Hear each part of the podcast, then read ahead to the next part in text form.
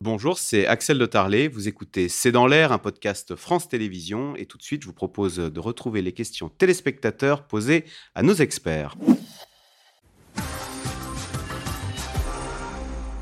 Alors, Audrey Goutard, c'est Yolande qui pose la question. Un père fanatique, un frère condamné, les voyants étaient au rouge. N'aurait-on pu placer le terroriste en résidence surveillée? C'est une excellente question, évidemment. Chacun se pose euh, cette interrogation. Comment on aurait pu isoler cet homme pour éviter euh, l'attentat?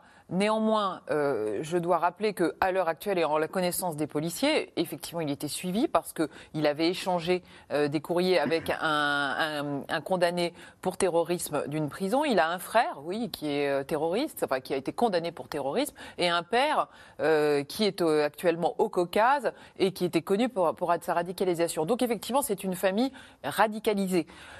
Néanmoins, euh, dans son quotidien, et depuis que les policiers le 30 juillet dernier le suivaient, dans son quotidien, euh, le jeune homme n'avait aucune action qui pouvait susciter une, une inquiétude et en tout cas donner la possibilité de l'interpeller. Je vous rappelle que la veille de l'attentat, les policiers des services de renseignement ont demandé à leurs collègues de la police d'Arras de l'interpeller en se disant peut-être qu'on va trouver sur lui quelque chose, peut-être qu'il va avoir une attitude qui va nous permettre de le placer en garde à vue, de, lui reprocher quelque chose. Ça n'a pas pu eh être un élément déclencheur, ça d'ailleurs.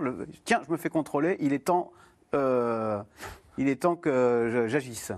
Écoutez, à notre connaissance, euh, l'homme en garde à vue euh, n'est pas très bavard, mais en tout cas, euh, il semble déterminé et surtout, il envoie un peu bouler les policiers. Il, on, sent, on sent en fait qu'il avait son schéma dans la tête et qu'il a, qu'il a commis cette Il est très froid, il n'a oui, aucun regret. Écoutez, en garde à vue, à l'heure actuelle, il n'a exprimé aucun regret. Il, a, il, est plutôt moqueur.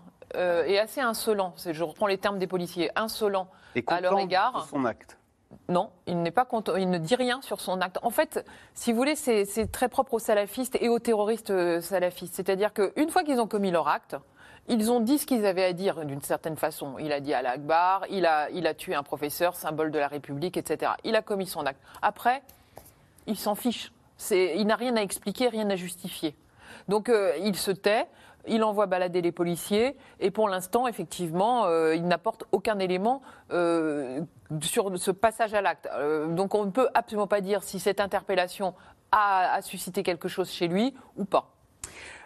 Gilles, en Loire-Atlantique, quelles mesures le gouvernement a-t-il prises après l'assassinat de Samuel Paty et avec quelle efficacité euh, Étienne Girard, pour prolonger ce dont on parlait à l'instant avec Audrey Girard, avec Audrey euh, Goutard, est-ce que le, fait que finalement euh, il ait été surveillé montre que bah, quand même on a des services secrets efficaces et qu'il n'était pas sous les radars, comme on dit il n'était pas lâché dans la nature sans, contrôle? Non, il n'était pas sous les radars, et ça c'est le côté positif. si je puis dire. Maintenant, on ne peut pas dire que les services ont été complètement efficaces euh, dans cette affaire-là, puisqu'ils ont été incapables de prévoir, de comprendre euh, qu'il allait commettre un acte terroriste. Et puis, il y a un élément euh, dans cette affaire qui doit quand même interroger dans cette optique-là, c'est que le terroriste a échangé des messages sur la messagerie WhatsApp, sur la messagerie cryptée, que les enquêteurs au préalable, avant son acte, ont été incapables de décrypter. Pourquoi? Parce que... Et avec son frère en prison avec son frère en prison, avec un en prison où on n'a pas droit au téléphone portable. Oui, vous avez raison d'ailleurs, de façon incidente, avec un autre détenu radicalisé qui faisait du prosélytisme en prison. Pourquoi? Parce que les enquêteurs savent, ils ont évidemment les technologies et les autorisations administratives et judiciaires pour, ils savent placer un fichier S sur écoute, ils savent euh, intercepter des communications par SMS. En revanche, quand la messagerie est cryptée, WhatsApp, Signal, Telegram, y ah, compris la DGSI, est aveugle. Et, au jour où on parle, au moment où on parle, avant l'enquête judiciaire, on ne peut pas savoir le contenu exact des communications euh, de, la personne avec, euh, avec ses interlocuteurs. Or, Peut-être, peut-être pas du tout, mais peut-être que l'assaillant a donné à ce moment-là des indices sur son passage à l'acte. Euh, le, frère, le frère a été mis hors de cause. Euh, donc il est retourné en prison et il, y a, il, est, il, est, mis hors de cause dans cette affaire-là. Et pour ce qui est euh, de l'autre détenu, euh, c'est justement... À Moulin, un à Moulin, c'est justement ces échanges. Mmh comme vous dites très justement, mais qui ont suscité le, le, contrôle, le contrôle, non, le, pardon, la surveillance hmm. euh, du jeune homme. C'est parce qu'il avait, euh, il y avait ces échanges. Échangé avec mais un converti, hein. qui n'était pas une, une, proposition de passage à l'acte. Enfin, hmm. c'était, euh, avait... ça ne consolera personne, mais 43 attentats déjoués depuis 2017. Hmm. Moi, j'ai envie de retenir aussi ce chiffre. Ça console personne. Hein. 43 attentats déjoués depuis 2017. Donc dans l'indifférence générale, on est protégé tous les jours et on ne le sait pas, toujours. Et pour avoir un, un, policier devant chaque suspect, il faudrait 30 000 agents.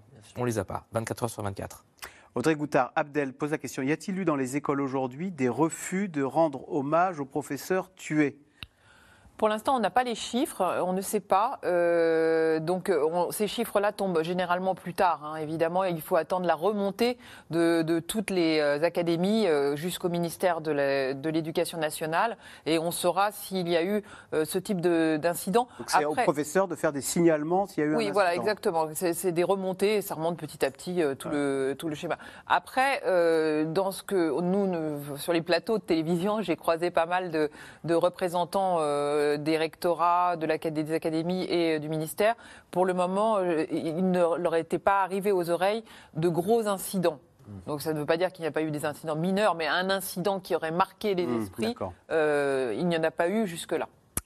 Frédéric Dabi, Alain, qui pose la question qu'attendent les Français de la loi immigration? De la fermeté? Point d'interrogation. Clairement oui de la fermeté en termes de rétablissement de l'autorité de l'État, mais on l'a dit, les Français sont très euh, rocardiens, si je puis dire, sur la question euh, migratoire. Certes, de la, de la fermeté, la France ne peut pas accueillir toute la misère du monde, mais voilà, elle doit prendre sa part, notamment sur l'accueil des personnes fuyant la guerre et la misère, mais surtout cette euh, fermeté, ce durcissement, c'est que l'État soit de nouveau maître chez lui. La question du contrôle des frontières, la question euh, de l'espace Schengen est un vrai sujet. Et sur ces questions-là, le clivage gauche-droite, qui était avant extrêmement fort, pour ne pas dire intense, sur les questions migratoires, s'est très largement relâché.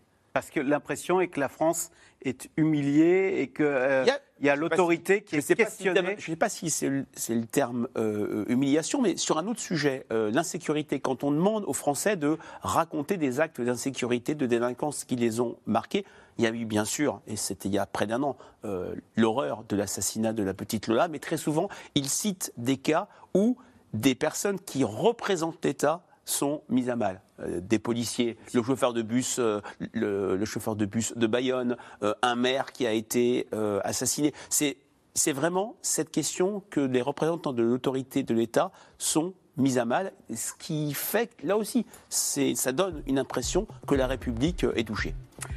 Oui. Alors, excusez-moi, une, information qui nous arrive en direct. Euh, le, parquet vient d'annoncer la fin de garde à vue pour Maxime C. Donc, euh, le, le fameux détenu de Moulins. Ses échanges avec le suspect n'étaient pas liés au projet d'attentat. Donc, il n'a pas été sous l'influence de ce, détenu à Moulins. Ça a déclenché effectivement l'enquête. Puis à 21h ce soir, euh, Caroline Roux, spéciale C'est dans l'air, qui revient bien sûr sur consacré à la guerre en Israël, avec des correspondants en Jordanie, au Liban et en Israël, qui est intitulé Le monde face à la de l'embrasement. C'est à suivre à 21h sur France 5. Et tout de suite, c'est à vous. Bonne soirée sur France 5. Merci d'avoir écouté C'est dans l'air. Comme vous le savez, vous pouvez désormais écouter l'intégrale, mais aussi l'invité ou vos questions à nos experts. Tous ces podcasts sont disponibles gratuitement sur toutes les plateformes de streaming audio. Et pour le replay vidéo, c'est sur France.tv, bien évidemment. À bientôt.